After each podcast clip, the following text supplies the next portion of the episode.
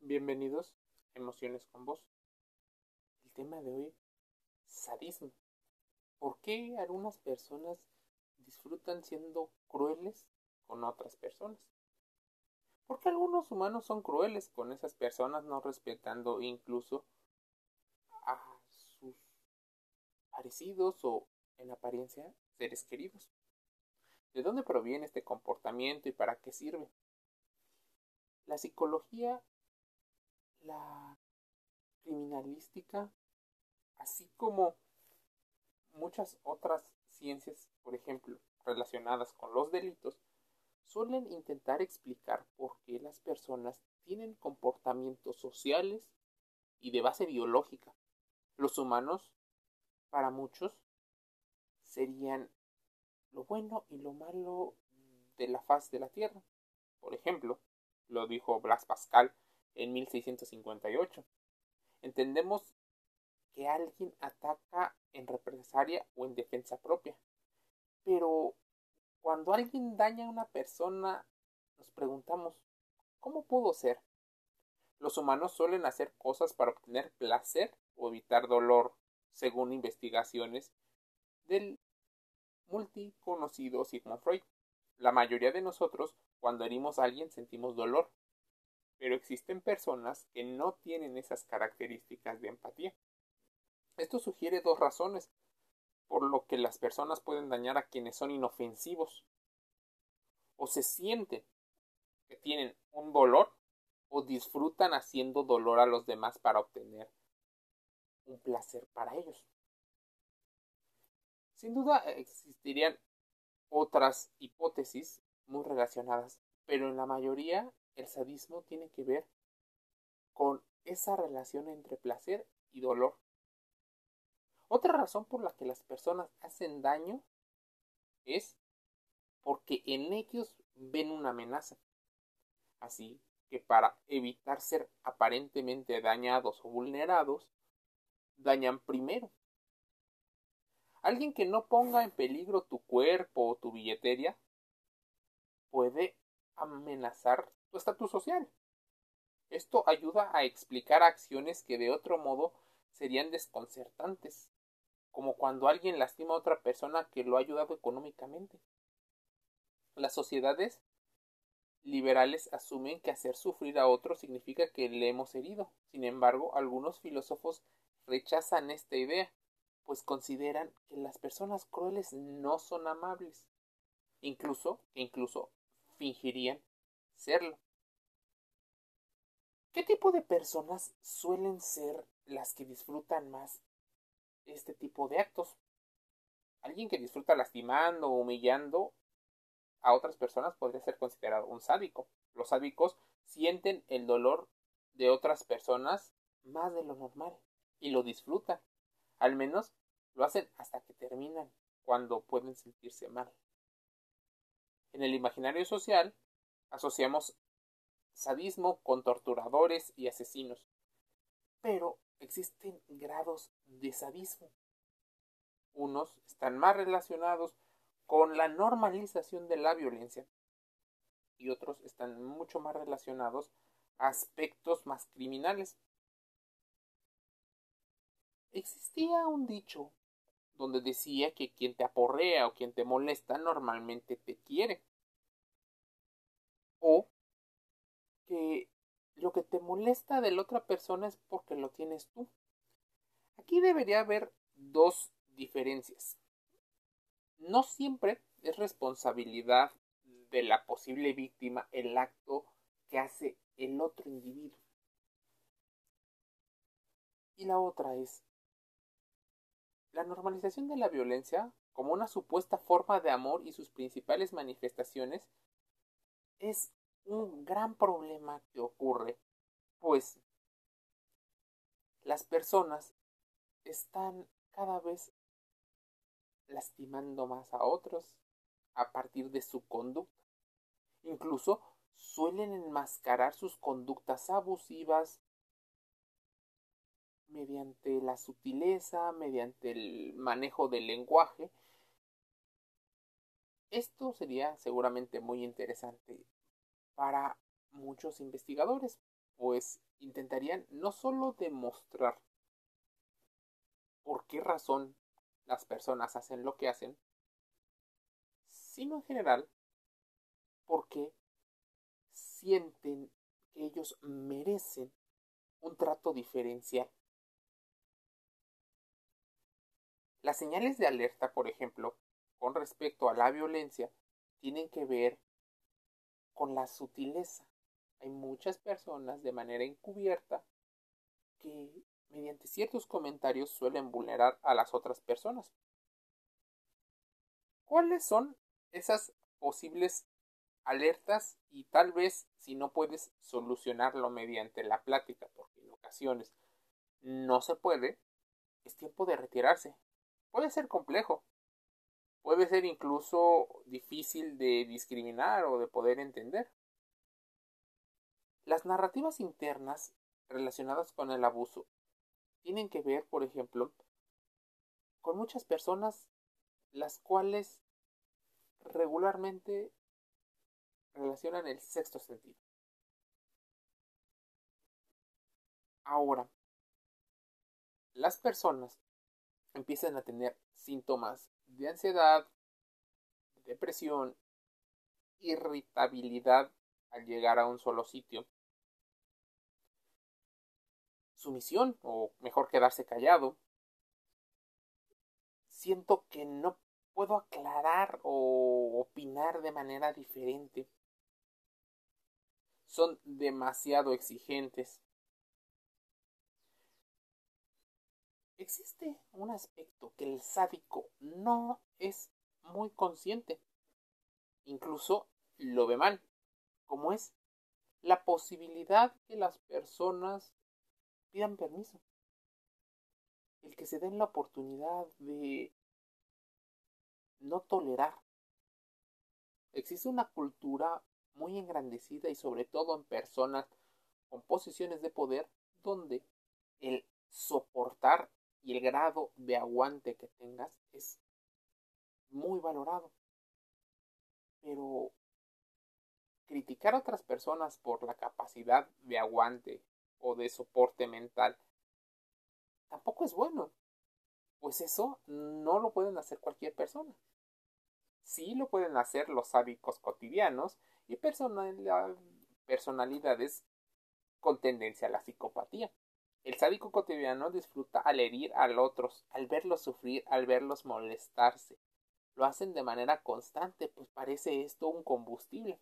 Es probable que disfrute de el cine gore, por ejemplo, que encuentre emocionantes peleas, o interesante temas como la tortura, el consumo de drogas o la violencia en general. Incluso no se alarme por ese tipo de cosas. Alrededor del 6% de estudiantes, por ejemplo, de las universidades admite que les complace ver lastimar y el dolor de las otras personas. El sádico común puede ser, por ejemplo, un acosador de la escuela, un troll en Internet. En los juegos eh, de rol online es probable que sea de los que se lamentan, arruinan el juego. Los sádicos del día a día se sienten atraídos por los juegos de computadora violentos. Suelen ser personas que en los trabajos constantemente están moleste y moleste a los demás. Sí, esos decían chingaquedito la acción de que te moleste o te fastidie y no tenga ningún sentido puede tratar incluso de maldad, de la psicología del propio individuo. Fastidiar por maldad o incluso por desquite tiene que ver mucho más con la persona que tiene este tipo de personalidades. Muchas personas esperan que a partir de la edad o de ciertas experiencias esto se aminore, pero no siempre es así. Pues a veces estas personas van sustituyendo a una persona por la otra. ¿Por qué nos molesta que los demás piensen distinto? Desde que éramos pequeños, cuando nos tirábamos de la resbaladilla y descubríamos que era lo más divertido, lo siguiente era que los otros nos miraran haciéndolo. Tal vez en la adolescencia cuando recibimos la llamada de aquel que nos gustaba. Lo siguiente que hacíamos era contárselos a los demás. La mejor sensación puede ser que las otras personas también nos validen. Pero, ¿qué pasaría si algunos de los sádicos tienen esa soledad existencial? Una cosa es estar lejos de la gente y ser un solitario, y otra la soledad interpersonal, la incapacidad de conectar aún estando rodeado de personas y sintiendo ese vacío que quieres llenar o satisfacer los complejos. Esto también puede ocurrir en el tema tanto de sádicos como de psicópatas. A diferencia de los sádicos, los psicópatas no dañan a las personas inofensivas simplemente porque disfrutan de ello. Podrían hacerlo. ¿eh? Los psicópatas quieren cosas. Si dañar a otros les ayuda a conseguir lo que quieren, así será. Los sádicos no quieren. Prefieren tal vez más este sutil campo donde las cosas parecen no ser. Pueden actuar de esta manera porque es menos probable que sientan que lastiman, remordimiento o culpa, incluso miedo a las consecuencias, pues en estructuras jerárquicas, si ellos llegan a abusar y se nota y hay alguien que no lo tolera, sin duda, saldrá de cualquier organización, pues no será apoyado. Este es un conjunto de habilidades muy peligrosas. Durante milenios la humanidad se ha domesticado y ha sido, por ejemplo, la psicopatía un poderoso indicador que alguien puede infligir violencia no provocada. Necesitamos saber si nos encontramos ante personalidades sádicas y psicopáticas. Podemos hacer una buena suposición simplemente mirándolo a la cara cuando éste interactúa, incluso cuando hace microexpresiones relacionadas con el placer a la hora de enfadar a los demás. Podría ser un alivio saber que existen muy pocas personas que tienen eso, pero para las personas que han sido víctimas o son constantemente metidas en problemas, no es nada satisfactorio. Nadie sabe realmente por qué algunas personas son sádicas. Algunos especulan que el sadismo es una adaptación que nos ayudó para poder ganar esa sensación de autosuficiencia, independencia y poder. Cuando por ejemplo, ciertos alimentos escasean, nuestros niveles de serotonina disminuyen. Esta caída hace que estemos más dispuestos a lastimar a los demás porque nos vuelve más placentero. Entonces, ¿qué pasa si en alguna organización, por ejemplo, el trabajo o la escuela, los niveles de serotonina llegan a verse modificados? Junto con otros químicos, podrían ser los causantes de ciertas conductas. Esto es una gran especulación y sin duda debería de haber mucho más investigación con respecto a la química cerebral. La psicopatía y el sadismo también pueden ser una adaptación. Algunos estudios han relacionado niveles altos de psicopatía con una mayor fertilidad, incluso con esta sensación de poder y de confianza, lo cual hace que muchos de los psicópatas sean los individuos que suelen reflejar en personas lo que ellas quieren escuchar o ver. Por eso tienen un mayor éxito en el campo del amor, pues ellos, siendo ellos mismos, podrían ser situaciones o crear situaciones en las cuales atraen al sexo opuesto o incluso a su sexo, a su mismo sexo. Tienen una ventaja reproductiva. Suelen ser maestros manipuladores, tienen eh, y pueden librar tranquilamente entornos hostiles. Hay un factor oscuro dentro de, la personalidad o factor D. Podría haber un componente hereditario de personas abusadoras. Muchas personas lo relacionan con la identificación de un niño cuando era víctima y ahora se identifica con el victimario porque el victimario tiene más poder. Podría haber una deshumanización. Nuestro cerebro trata sus rostros como menos humanos, como más cosas. La cosificación puede ser algo que haga que las personas empiecen a violentarlo, pues no lo valoran.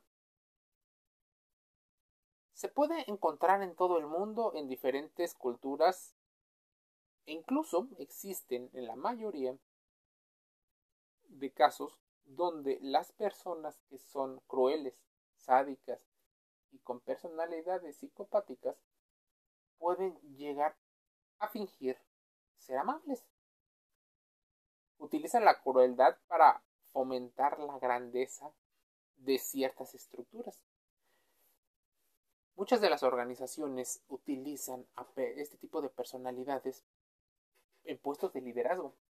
El motivo son capaces de soportar lo que sea, son altamente exigentes con sus actividades para lograr el mayor rendimiento y suelen ser personas que tienen una motivación intrínseca sumamente fuerte por la validación y por mantener los privilegios.